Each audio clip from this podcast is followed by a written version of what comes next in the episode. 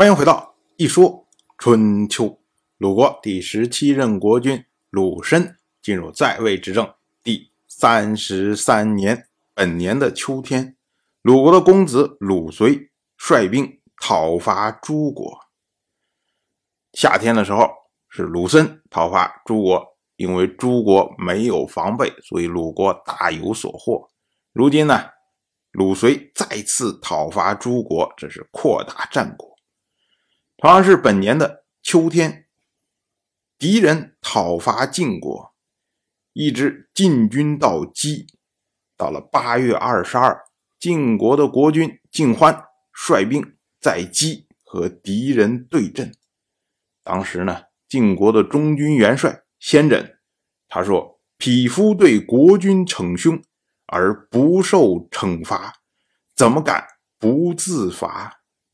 所谓匹夫。是先轸指的自己。之前因为晋欢听信嫡母文嬴的话，放了秦国的三位统帅，先轸在激愤之下，在晋欢面前吐了一口痰。这个呢，这在当时是非常失礼的事情。可是呢，因为晋欢他自己意识到了自己的错误，所以呢，并没有对先轸做任何的处罚。但是先诊自己内心不安的，所以呢，他要自己惩罚自己。那要怎么样惩罚自己呢？那为将之人当然是希望能够死在战场之上，能够死的壮烈，能够马革裹尸。当前敌人和晋人两军对阵的，先诊他就在阵前直接。脱掉了自己的头盔，然后单枪匹马直接冲向敌人，最终呢战死在敌人的军阵之内。晋人受到先轸的鼓舞，最终呢大破敌军。晋国的大夫稀缺俘获了敌人的头领白狄子。当时呢，敌人归还了先轸的首级。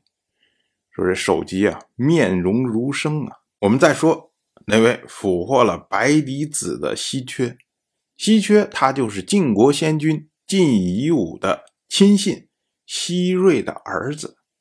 之前呢，因为西瑞意图谋反，想要杀掉晋国的另一位先君晋重耳，所以呢，西瑞被杀，西瑞他们家族被一撸到底，变成了。庶民。后来呢？晋国大夫胥臣出使国外，经过西瑞以前的封地记忆，看见了稀缺。当时稀缺正在田中耕地除草，而稀缺的妻子就带食物跟他吃。两个人呢，相敬如宾。我们要注意“相敬如宾”这个词。就是点出这里，指的就是稀缺和他的妻子。徐臣看到这一幕之后啊，他就带着稀缺回去去见晋重耳。徐臣对晋重耳说：“他说恭敬是德行的积聚，能恭敬才能有德行，有德行才可以治理民众。所以呢。”请您晋重耳重用稀缺。